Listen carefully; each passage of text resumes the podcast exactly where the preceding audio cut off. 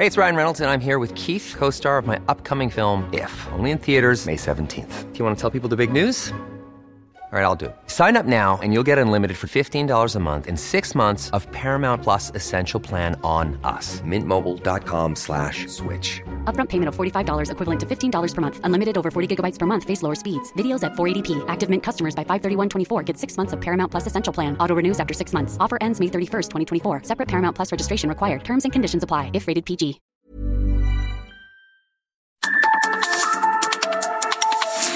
Norte a sur, las coordenadas de la información. Con Alejandro Cacho.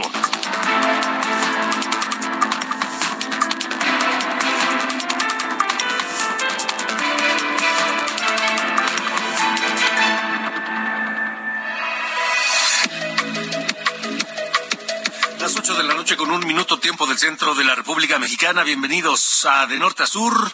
Yo soy Alejandro Cacho y le agradezco que me permita acompañarle donde quiera que se encuentre escuchando la señal de Heraldo Radio en toda la República Mexicana. Hay quien nos escucha en el trayecto de regreso a casa, hay quien nos escucha ya en, casa, descansando, preparándose para terminar el día, hay quienes nos escuchan todavía en el negocio, en la oficina, en fin, donde quiera que se encuentren, si están estudiando, si están trabajando, si están preparándose para cenar. Gracias, gracias de verdad por escuchar de norte a sur. Un saludo también a quienes nos escuchan a través de Now Radio en los Estados Unidos. Un abrazo fraterno desde la capital de la República Mexicana. Hoy platicaremos con Marcelo Ebrard, el canciller mexicano, el secretario de Relaciones Exteriores, quien habla de varios temas. Habla de esta reunión importantísima de el enviado especial de los Estados Unidos para el clima, John Kerry, quien se reunió con el presidente López Obrador hace unos días en Hermosillo, Sonora, y quien dijo también que México está por anunciar, hacer anuncios importantes en materia de energías limpias.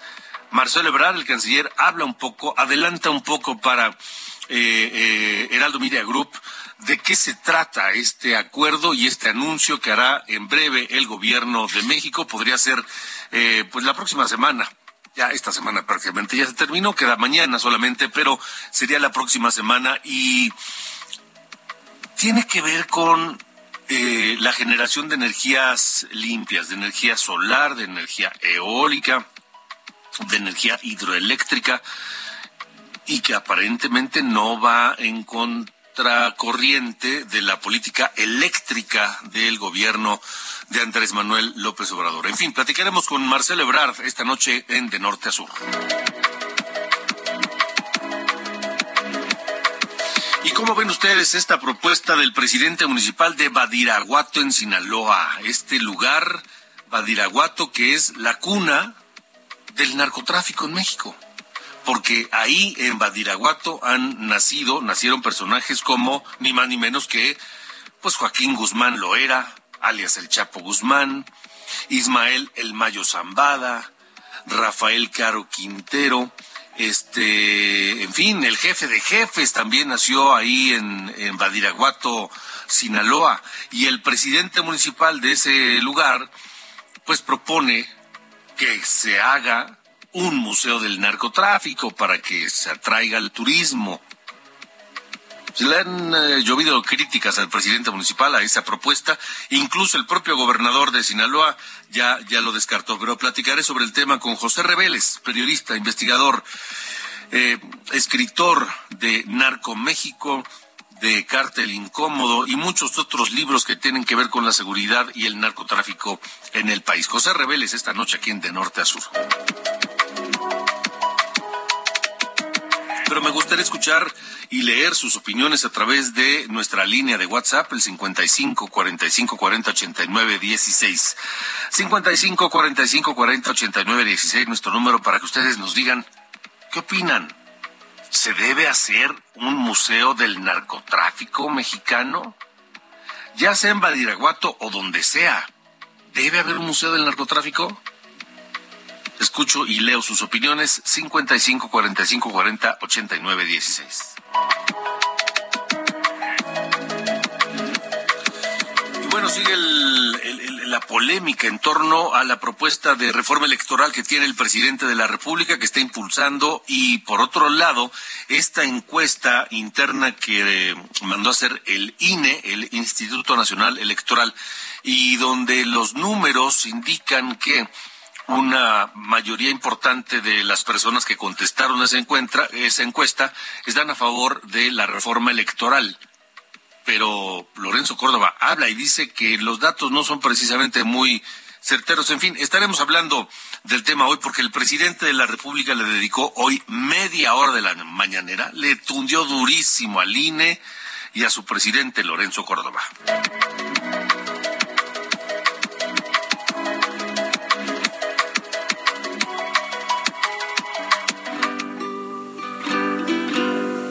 When I'm away from you, I'm happier than ever. Wish I could explain it better. I wish it wasn't true. Give me a Estimado Ángel Arellano, ¿qué escuchamos esta noche? Hola, ¿cómo estás Alejandro? Buenas, noches. Estamos escuchando una canción llamada Happier Than Ever, que es un éxito de Billie Eilish, esta jovencísima cantante y compositora. Nació el 18 de diciembre del 2001, o sea que tiene sus 20 años, por ahí así.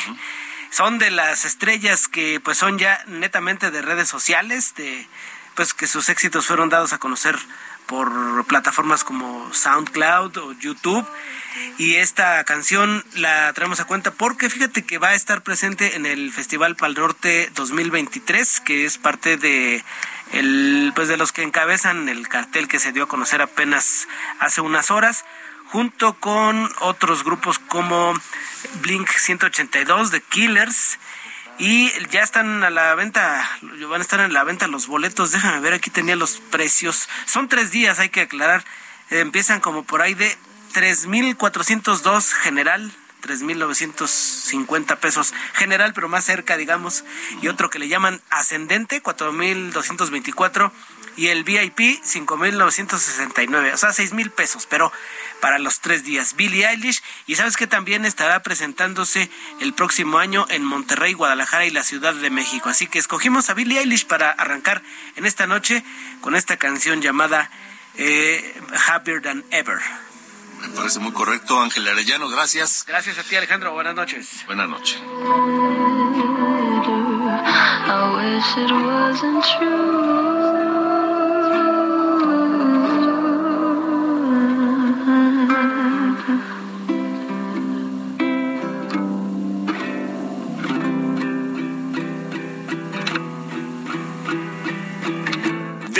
Sur con Alejandro Cacho.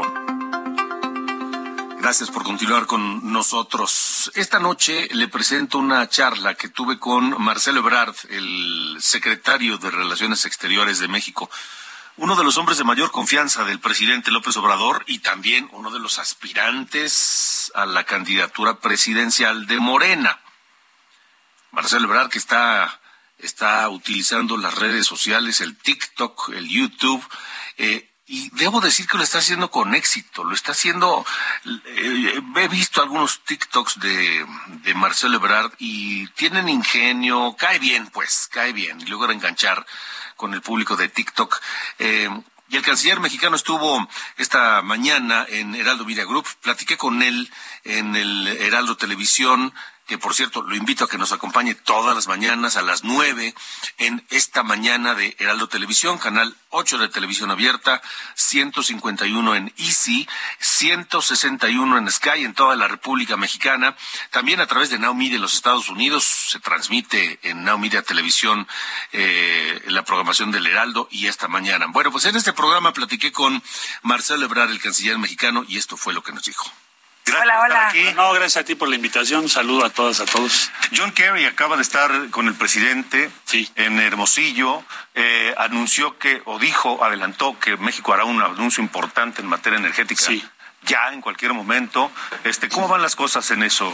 Se trata, se trata de hacer crecer las energías denominadas limpias, que son la renovación de las hidroeléctricas de México, todas las hidroeléctricas. Luego, creación de más parques solares eh, que se van a conectar a California y Arizona probablemente para exportar energía. Esto va a ser en Sonora, para California, el norte. En Sonora va a estar Puerto Peñasco, que es la planta más grande de América Latina y probablemente de toda América. Ya están obras, ¿eh? Bueno, esa es la parte solar. Luego está la eólica, que es en el Istmo de Tehuantepec, hacer crecer eso, y la geotérmica. Entonces el objetivo, claro, también el presidente le dijo a Kerry, bueno, ¿y ustedes como en qué nos van a ayudar? ¿No? Porque ¿Qué van a poner? ¿Qué onda con ustedes, no? Entonces, el compromiso es que nos ayuden a financiar esa expansión de las energías denominadas limpias y lo está preparando CFE y las otras dependencias de energía y lo daremos a conocer pues ya esta semana que viene porque está la cumbre COP27 en Egipto y ahí México lo va a presentar y también va a presentar lo que se llama el Plan Sonora, que es lo que acabo de decir, energía solar más litio, baterías, semiconductores y expansión automotriz, electromovilidad.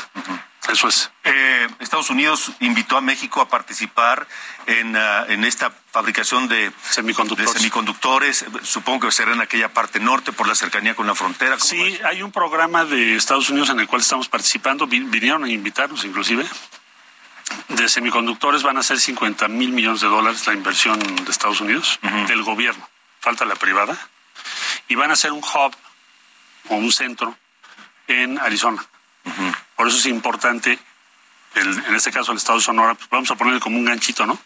Para irnos en el tren respecto a semiconductores. Y dejar de depender tanto de China, ¿no? De China y de otros países de Asia. Sí. Ahora, ¿cómo concilia Marcelo Ebrard toda esta agenda, este el tema de la migración, los venezolanos, el G20, estos temas económicos, energéticos, pues con las aspiraciones para el 24? Tiene un ah. canal de YouTube, está muy activo en TikTok. Hay que estar muy activo. ¿En qué momento? Hay que estar muy activo. Ya dijo el presidente que el proceso sea abierto, transparente y que no descuidemos nuestras labores. Porque la tradicional era que dijeras, no, yo no aspiro a nada, ya sabes. Denme por muerto. Denme por muerto, todo se daba por muerto y todo el mundo estaba más vivo que nada. Bueno, hoy es un proceso abierto, nada más lo que no tienes que hacer es descuidar tu trabajo. Si descuidas tu trabajo, pues entonces no vas a tener éxito. Lo primero es lo primero, que es estos el trabajo. el trabajo. Y luego está en lo que tú quieres participar, que vas, en nuestro caso va a ser una encuesta que se va a llevar a cabo el año entrante. ¿Cómo tiene que ser esa encuesta? ¿Cómo quiere Marcelo Ebrard que sea? Yo, yo lo que digo es una encuesta abierta, transparente, que todo el mundo pueda opinar. O sea, no solo militantes de Morena. No, porque van a ir a votar todas y todos. Entonces, en, en, 2011 que combine con Andrés hacer una encuesta fue abierta a todos. Así lo, y creo que fue lo mejor.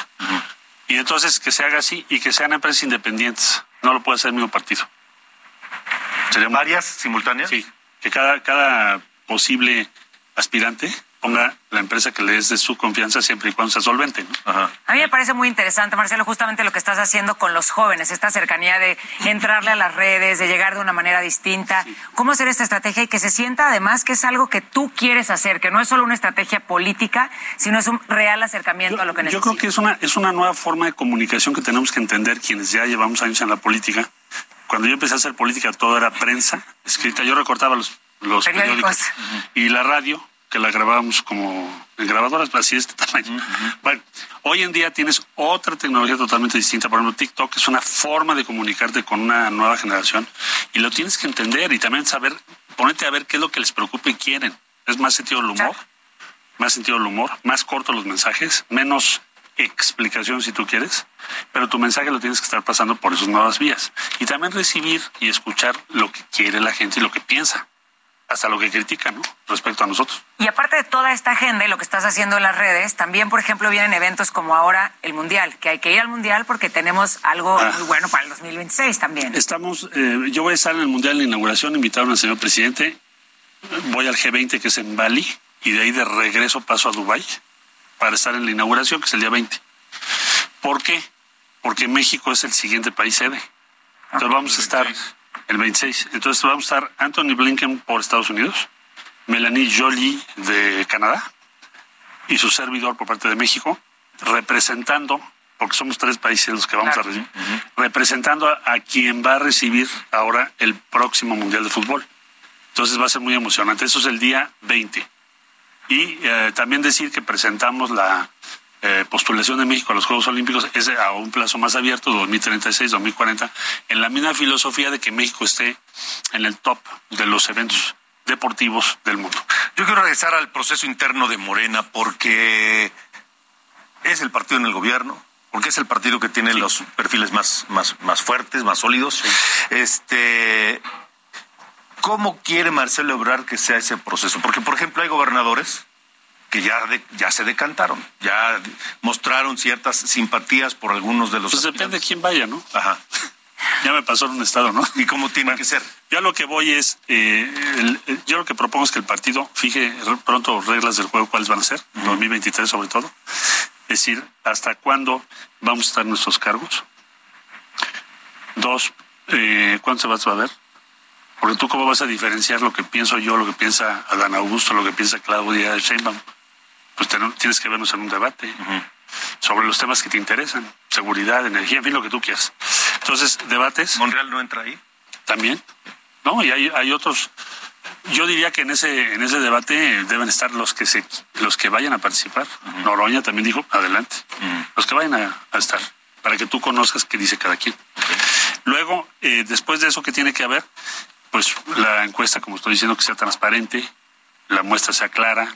Y una pregunta. ¿Para qué hacemos tantas preguntas? Es una simulación electoral. O sea, sería una simulación de la elección. ¿Tú quién quieres que vaya? Entonces ya te haces una cajita, le pones ahí ¿eh? el nombre de quien, el de Porque quien no que llegues a la urna y te digan, oiga, pero ¿quién cree usted que se...? ¿No? sí, sí, sí. Seis preguntas. ¿Quién tiene el mejor perfil? ¿Quién tiene el mejor perfil? Déjame pensarlo, ¿no? Sí, sí, sí. Como si fuera... A, quién conoces más? A ver, es una cosa o una... Uno, o sea, un nombre. ¿Quién te gustaría que fuera candidato, candidata ¿Qué es, ¿Qué es lo más importante para Marcelo antes de que acabe el sexenio en cuestión de relaciones exteriores? ¿Qué quieres dejar súper planchado para lo que viene? Cuidar los intereses de México y promover la inversión que yo creo que va a llegar a nuestro país, acelerarla lo más que pueda. Eh, estoy yendo a eso, a todos los estados, estoy hablando con muchas empresas porque es nuestra tarea ahorita, lo que nos encargó el presidente.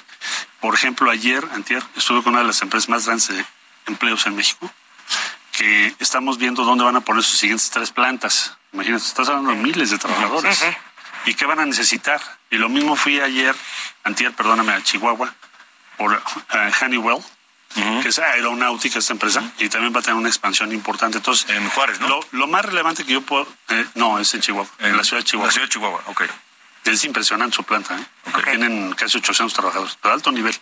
Entonces, y ya van a poner un centro de diseño. Bueno, tú dices, bueno, pero que eso no le toca economía otra vez. No, eso es lo que tenemos que hacer, atraer a México, porque es lo que estás tú preguntando, el mayor flujo de inversiones posible, además de, estar en todo lo que le corresponde a un sector de relaciones exteriores. ¿Confía Marcelo que va a ser un proceso interno en Morena así, con piso parejo, transparente, sin inclinar los dardos? Yo creo que tenemos la gran oportunidad histórica de hacerlo.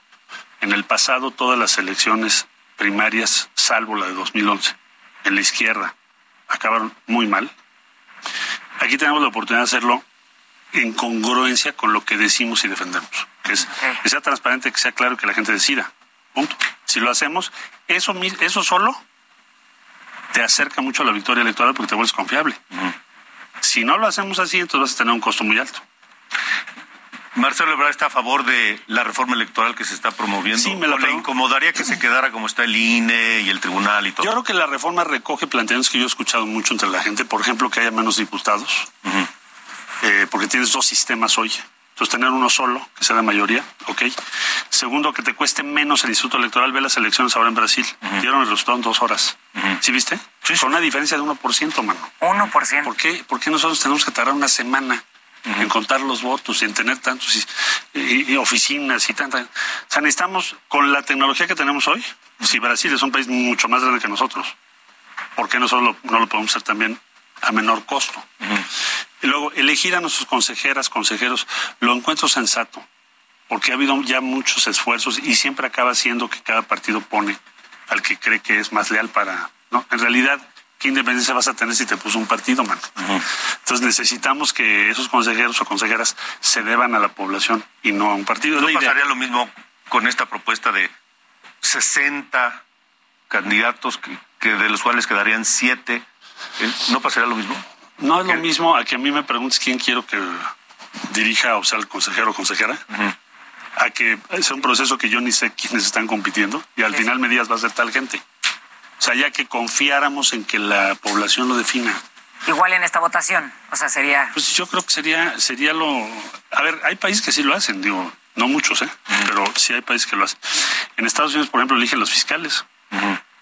Eliges a muchos funcionarios. Entonces, ¿por qué no vamos a elegir a quien lleve el proceso electoral? Eso sí, prohibición de competir políticamente, porque no puede ser un trampolín para luego aparecer en un partido. Eso sería absurdo. O sea, ya el que sea consejero o consejero, ese es su, su cancha. Okay. Eres árbitro, eres jugador, man. ¿Cuánto tiempo más va a permanecer Marcelo Ebrard en la Cancillería? Todo el tiempo que me sea necesario y que el presidente me indique. No hay, no hay un umbral, así. Bueno, 24 más. Exacto. Canciller, gracias. La campaña, gracias. Gracias, Gracias, gracias. gracias. gracias.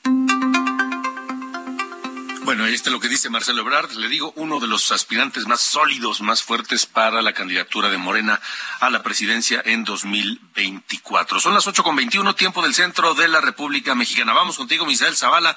Finalmente se aprobó, yo no sé quién se iba a oponer, a aumentar los días de vacaciones de los trabajadores en México. Misael, te escuchamos. Efectivamente, Alejandro, buenas noches, buenas noches al auditorio. Pues por unanimidad del Pleno del Senado avaló ya hoy una reforma para aumentar al doble el día de vacaciones para los trabajadores, es decir, a partir del primer año, las empresas estarán obligadas a dar un mínimo de 12 días en lugar de seis y gradualmente con la antigüedad crecerá dos días por año hasta llegar a 32, 32 días de vacaciones. Este dictamen ahora pasa a la Cámara de Diputados y entraría en vigor a partir del primero de enero del 2023 si los diputados federales pues también así lo avalan. Además también se avaló una venda para que la reforma pues aplique para todos los, trabajadores ya que las modificaciones serán aplicables a los contratos individuales o contratos colectivos de trabajo vigentes a la fecha de su entrada en vigor o cualquiera que sea su forma o denominación siempre que resulte más favorable a los derechos de las personas trabajadoras. Y como bien lo, lo, decías, pues todas las bancadas del Senado de la República lo avalaron y en tan solo dos horas en el Pleno del Senado pues ya pasó esta reforma a la Ley Federal de Trabajo que ahora pues ya estará en la cancha de la Cámara de los Diputados. que la información, Alejandro. De acuerdo, Misael, gracias.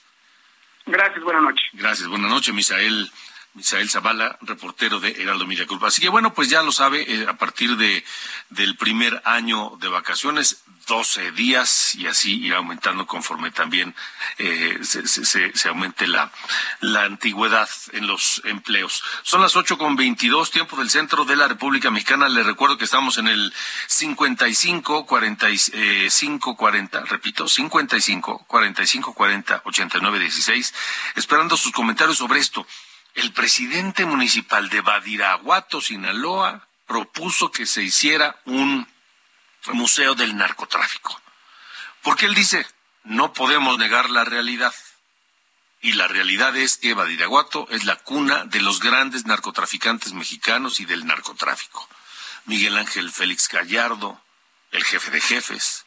Joaquín Guzmán lo era el Chapo. Ismael eh, el Mayo Zambada, de el, Azul, de Rafael Caro Quintero, y como dice él, como no hay que negar la, la historia ni la realidad, sería bueno tener un museo del narcotráfico para, para, para atraer turismo. La idea no ha caído bien, el propio gobernador de Sinaloa ya la rechazó, pero díganos ustedes qué, qué opinan. ¿Les daría, les despertaría orgullo que hubiera un museo del narcotráfico en México? 55 45 40 89 16, nuestro número de WhatsApp para estar en contacto con ustedes. Vámonos a una pausa, pero ya sabe, escuchamos aquí a All the Small Things que toca Blink 182, Blink 182, un grupo que estará en el cartel de Pal Norte que se llevará a cabo en Monterrey. Regresamos.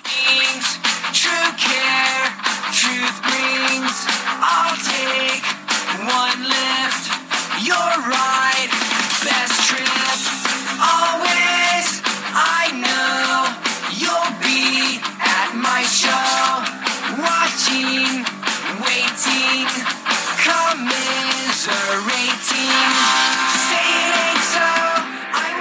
De norte a sur. con Alejandro Cacho.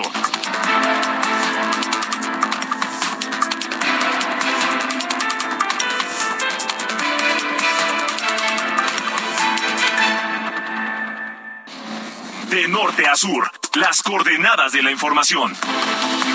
Con Alejandro Cacho.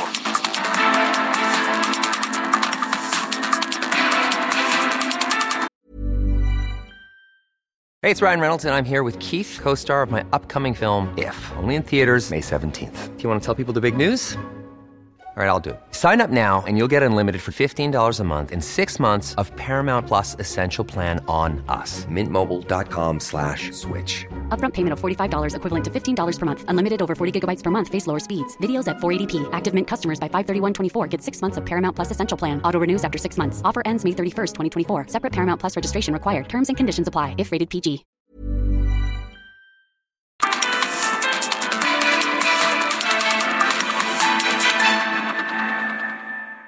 Heraldo Televisión, ahora también por Sky HD. Toda la programación de Heraldo Televisión a través del canal 161 de Sky HD. Noticias, deportes, entretenimiento, gastronomía y mucho más. Heraldo Televisión, en todo el país, ahora también por Sky HD.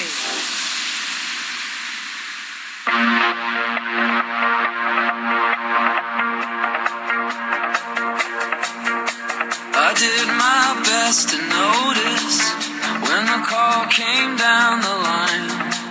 Up to the platform of 8 con 31, continuamos de norte a sur. Gracias por estar aquí. Estamos eh, repasando el cartel o el cartel, el cartel del Festival Pal Norte 2023, que se llevará a cabo los días 31 de marzo, 1 y 2 de abril del próximo año en el Parque Fundidora Monterrey, en Nuevo León. Y estarán bandas como The Killers, que estamos escuchando con Human.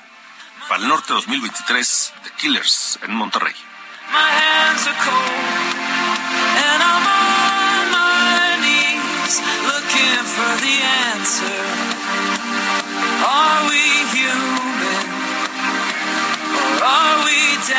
and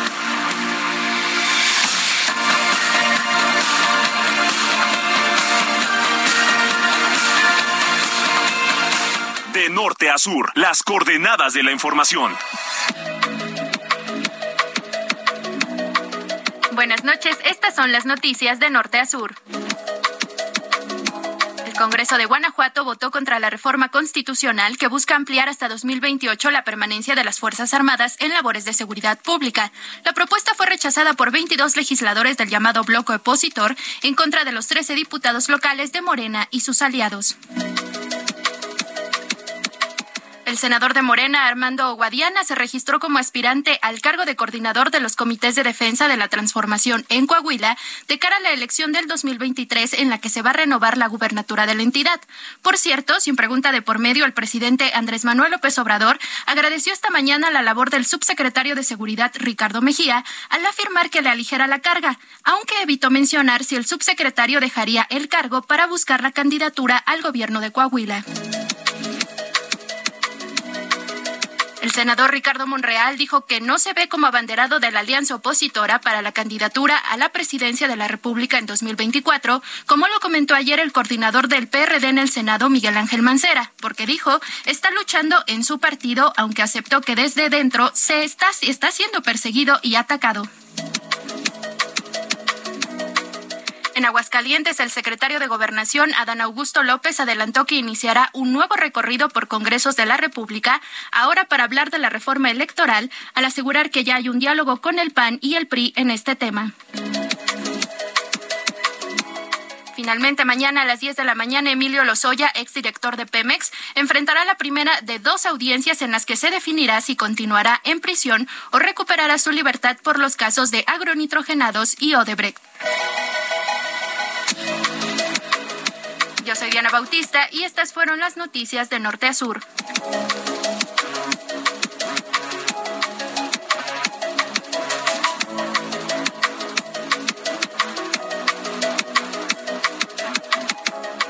De norte a sur, con Alejandro Cacho.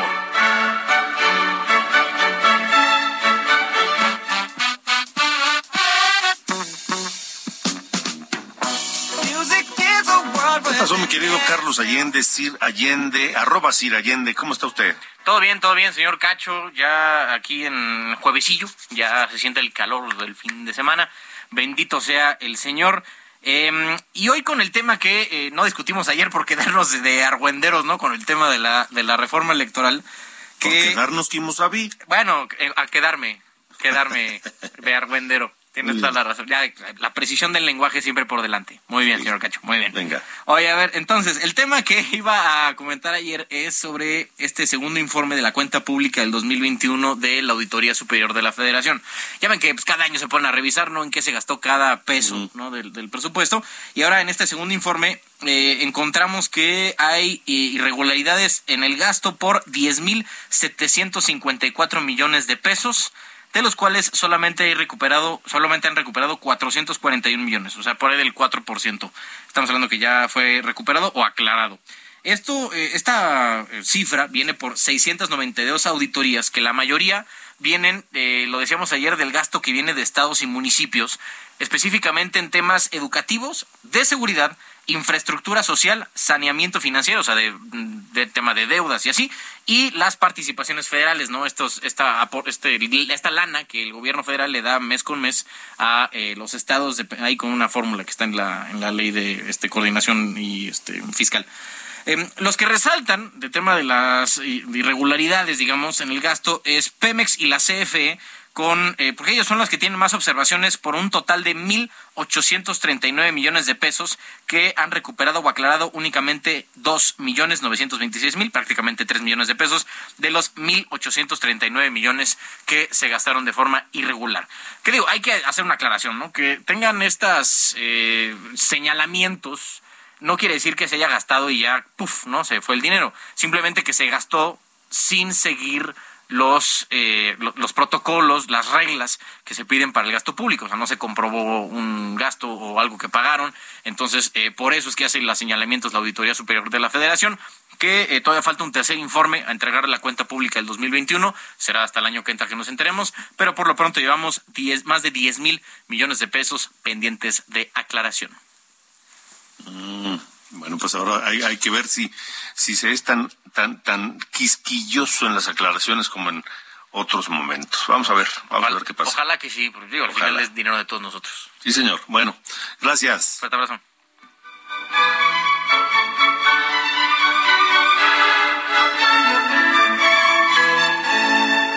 De norte a sur, con Alejandro Cacho.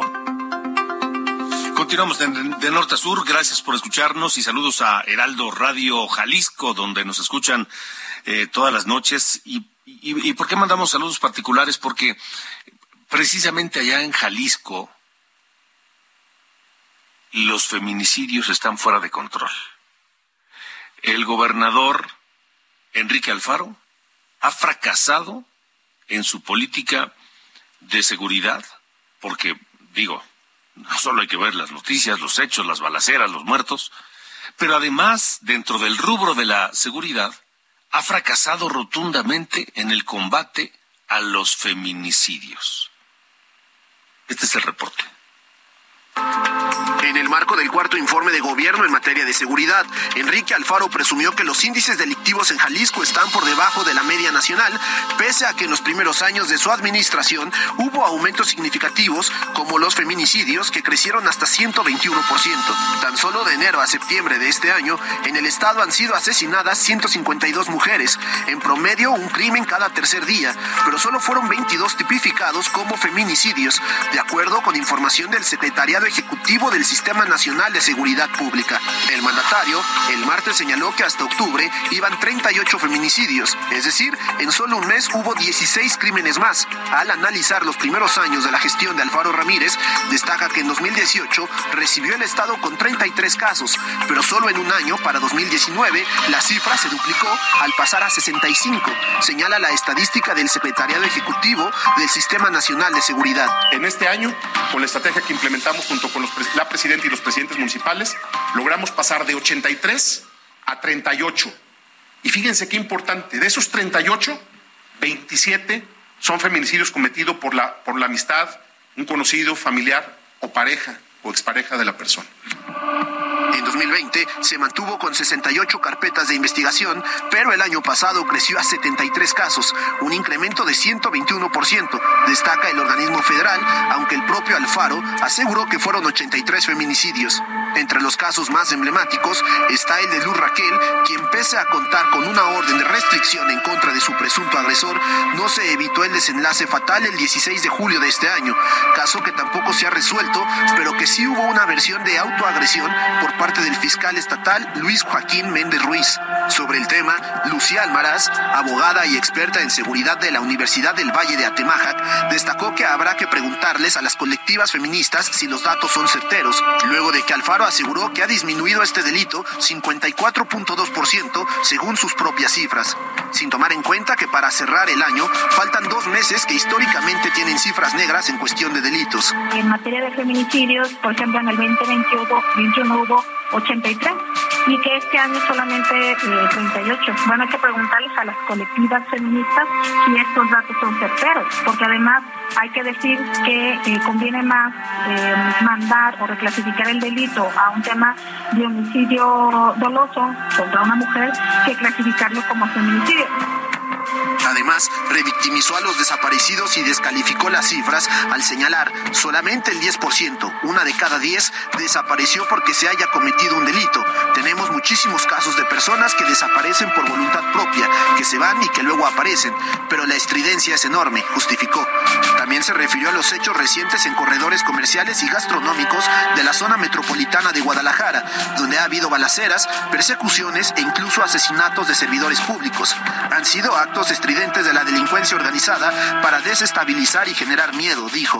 Como lo ha comentado en otras ocasiones, se deslindó al asegurar que de manera legal le corresponde al gobierno federal atender este tema y aprovechó para acusar a los medios de comunicación de descalificar cifras, torcer información y chantajear al gobierno estatal bajo el argumento de que esto sucede por no recibir dinero público y buscan desestabilizar el Estado. Con información de Mayeli Mariscal, Heraldo Media Group.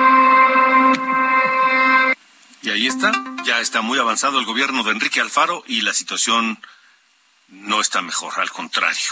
Son las ocho con cuarenta y uno tiempo del centro de la República Mexicana. Esta noche hemos hablado de la idea que se le ocurrió al presidente municipal de Badiraguato, Sinaloa, para pues eh, fundar ahí, hacer un museo al narcotráfico un museo del narcotráfico, porque dice, la historia no se puede ocultar, escúchalo.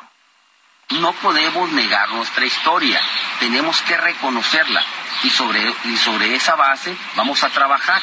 Es posible, es posible que podamos tener un museo del narcotráfico, no estamos cerrados a ningún tema todos los temas vamos a escuchar, somos un gobierno que escucha todas las voces, somos un gobierno que va a empujar para que el desarrollo económico llegue al municipio y que logremos vencer ese estigma del narcotráfico, empujando el desarrollo económico para favorecer al municipio. No tengo con claridad todavía el hecho de poder tener eh, qué figuras se pueden encontrar ahí, porque vamos a, escuchar a los especialistas de los museos para que nos orienten, pero no estamos cerrados a ningún tema. Si nos orientan que va a ser para el beneficio del municipio de Badiraguato tener un museo del narco, pues también lo impulsamos desde el gobierno.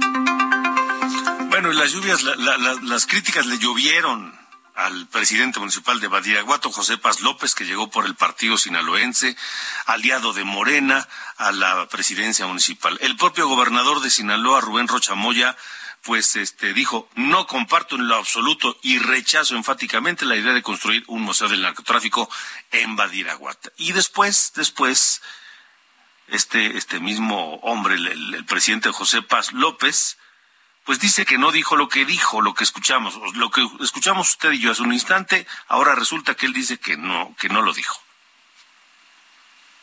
Categóricamente te digo, nunca, nunca dije y también te lo digo, no estamos haciendo, el gobierno de Badiraguato no está haciendo ningún museo para el narcotráfico. El gobierno de Badiraguato lo que está haciendo es una obra pública que es un mirador y que incluye un pequeño museo o que incluye una sala cultural, que es muy distinto. Me preguntan otros periodistas, oiga, ¿y podría ser del narco? Me lo preguntan así directamente. Entonces yo les digo, miren, no tenemos un tema en específico, necesito escuchar a los expertos.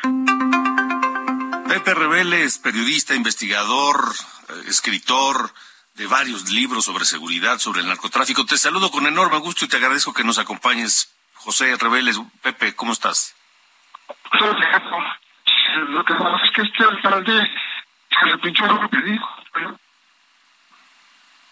No, tenemos, tenemos una, una muy mala línea de comunicación con José Reveles. Ojalá, ojalá podamos este, tenerlo mejor para escuchar, porque él como un estudioso del tema, como un investigador constante de las violaciones a los derechos humanos, como escritor de, de varios libros que, que, hablan del narcotráfico, de los jefes de la mafia, eh, pues yo creo que es una voz autorizada, José Reveles, para hablar de esto. Ahora, eh, ¿quién es José Paz López Elenes, el presidente municipal de Badiraguato, que ahora dice que no dice lo que dijo, lo que ustedes y yo escuchamos que, pues que sí, efectivamente dijo.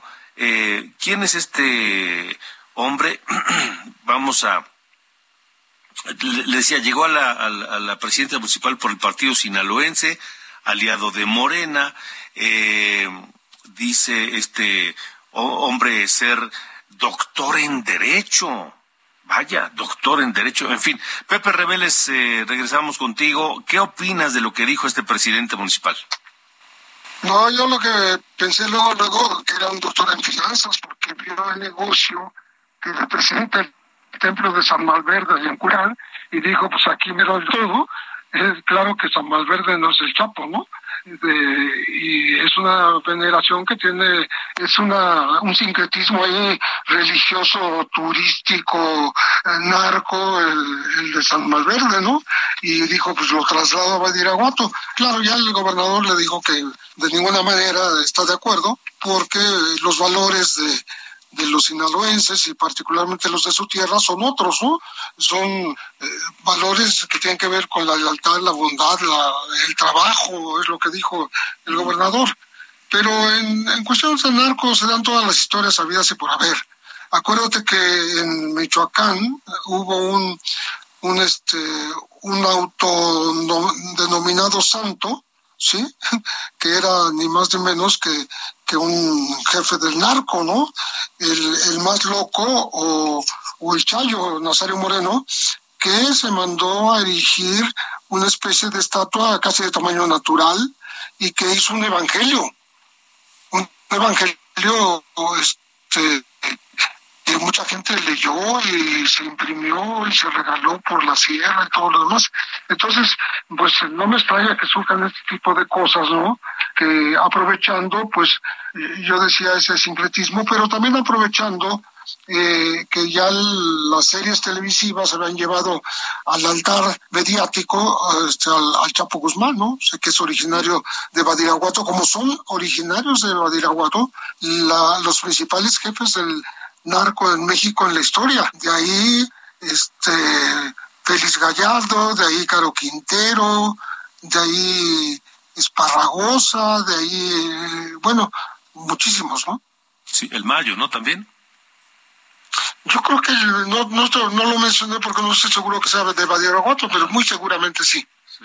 Ahora, pero ahora, todos son sinaloenses. Ajá. Sí. Ahora, ¿cómo, cómo influiría en, en, en, la sociedad o en cierto estrato de la sociedad sinaloense o de, o de cierto estrato de, la, de aquella zona del Triángulo Dorado, el hecho de ver que de pronto la autoridad establecida, la autoridad legal, pues quiere abrir, abrir un museo para exaltar las, estas figuras de estos narcotraficantes que, que acabas de mencionar y, y todo lo que han hecho estos, estos sujetos. De por sí, en la, en la cultura narca, pues no necesitan mucho, mucho, mucho este aplauso, que digamos, para que haya muchos que quieran imitarlos, ¿no? Claro, están los narcocorridos, están las series televisivas que los pintan como héroes, como mitos eh, casi, casi eh, intocables, ¿no? Pero la verdad es que sí son tocables y sí muchos han caído o muertos, abatidos, o están en prisión o, están en otro país como el Chapo Guzmán mismo, ¿no? Entonces, creo que, creo que es una idea que no va, no va a prosperar que fue una ocurrencia de este señor del alcalde José Paz López Elenes y este y, no va a pasar a mayores, pero sí provocó gran escándalo. No hace mucho, acuérdate, hace unas pocas semanas también se le rindió una especie de homenaje en un festival musical al Chapo Guzmán, que estaba la imagen atrás en una pantalla mientras tocaba un, grupo de música, ¿no? Entonces, como que sí hay una especie de eh, factor social, vamos a decir, que es eh, el apoyo de la gente a este tipo de personajes que finalmente son delincuentes, pero que no los ve como tales, los ve mitificados, como convertidos en, en, héroes, en héroes y casi casi milagrosos, ¿no? En algunos casos, como yo te mencionaba, el de, el de Nazario Moreno, ¿no? No, es sospechoso que eh, surge esta, esta propuesta, eh, José, José Rebeles, sobre todo después del antecedente de la elección del año pasado en Sinaloa, donde hubo muchas, eh, pues, testimonios de, de, la presencia, de la mano del narcotráfico detrás de aquella elección, incluso la, la, la candidata Guadalupe Uribe, Iribe, Gascón de PRIPAN PRD para la presidencia municipal de Badiraguato, pues tuvo que declinar horas antes porque le secuestraron al hermano, responsabilizó a José Paz Elenes, en fin. Fíjate que este tipo de, de, de acontecimientos, de amenazas, de retiro de candidaturas, de de sustitución de personas, pero también de puesta de, alcaldes por parte del narcotráfico, se está multiplicando en cada elección. Es decir, ya eh, pasaron los narcos de poner la, eh, digamos, al jefe de seguridad de una alcaldía a exigir que se les dé la obra porque ellos tienen la maquinaria para hacerla. Y en tercer lugar, ahora retirar o poner candidatos se toman esa atribución según la, la una, una encuesta que, que, se, que se hizo en las elecciones intermedias. Entonces, estamos hablando de algo peligroso. Esto no hace más que abonar justamente en, en ese ambiente, pues que se trivializa, ¿no? De alguna manera, eh, como pues pensando que el narco pues existe, hay que convivir con él y no importa si se hace un museo, ¿no? Estamos hablando del estado del norte del país, eh, sede cuna del cártel más poderoso de la República Mexicana, que es el cártel de Sinaloa. Aunque le quiere hacer ya la competencia el cártel Jalisco Nueva Generación, pero sigue siendo el el que está en más de 50 países del mundo eh, y lo que hace es traficar y para traficar no importa si sobornas, no importa si persigues, no importa si matas, ¿no? De acuerdo. Pepe Rebeles, gracias siempre por tu generosidad de estar con nosotros. Te mando un abrazo. Con muchísimo gusto, Alejandro. Que estés muy bien. 8 con 52. Vamos rápidamente con mi compañera eh, Noemí Gutiérrez, que tiene el reporte de cómo se le fue el presidente López Obrador encima al INE esta mañana. Noemí. Hola, muy buenas noches, Alejandro. Pues comentarte que el tema del INE y la reforma electoral es un tema central en la mañanera y sin pregunta de por medio, el presidente López Obrador inició criticando a los que defienden al INE. Dijo que no se busca la desaparición del instituto, sino que esté, no esté en manos de una oligarquía antidemocrática. Después criticó la postura de Lorenzo Córdoba, presidente del INE, ya que dijo que no dieron a conocer la encuesta, incluso dijo da pena ajena. Por ello aseveró que fue un pacto de silencio y también propuso que el INE vuelva a hacer otro ejercicio de opinión para que ya, ahora que ya esté el debate, pues ya se pueda conocer cuál es la opinión de la ciudadanía sobre la reforma electoral. Alejandro, mi reporte al momento. Gracias, gracias, Noemí Gutiérrez. Pues sí, le cayó de perlas al presidente esta, este, este, este escandalito de la, de la, de la, ¿cómo se llama? De la, de la, de, la encuesta del INE y que aparentemente se había eh, detectado que la mayoría de las personas estaba a favor de eh, la reforma electoral. En fin, son las eh, ocho con cincuenta cuatro. Nos vamos ya. Gracias por escribirnos. Aquí me preguntan con doctorado, eh, José de Jesús Caro Medina. No, estamos hablando de otra persona. En fin, mañana lo comentamos con calma. Gracias por sus mensajes. Eh, quédese aquí en Heraldo Radio. Eh, nos vamos con Karim León, guitarrista, compositor mexicano, que estará también en Tecate Palacio Norte el próximo año en Monterrey. Hasta mañana. Y el que traiga ganas de perderse en el amor.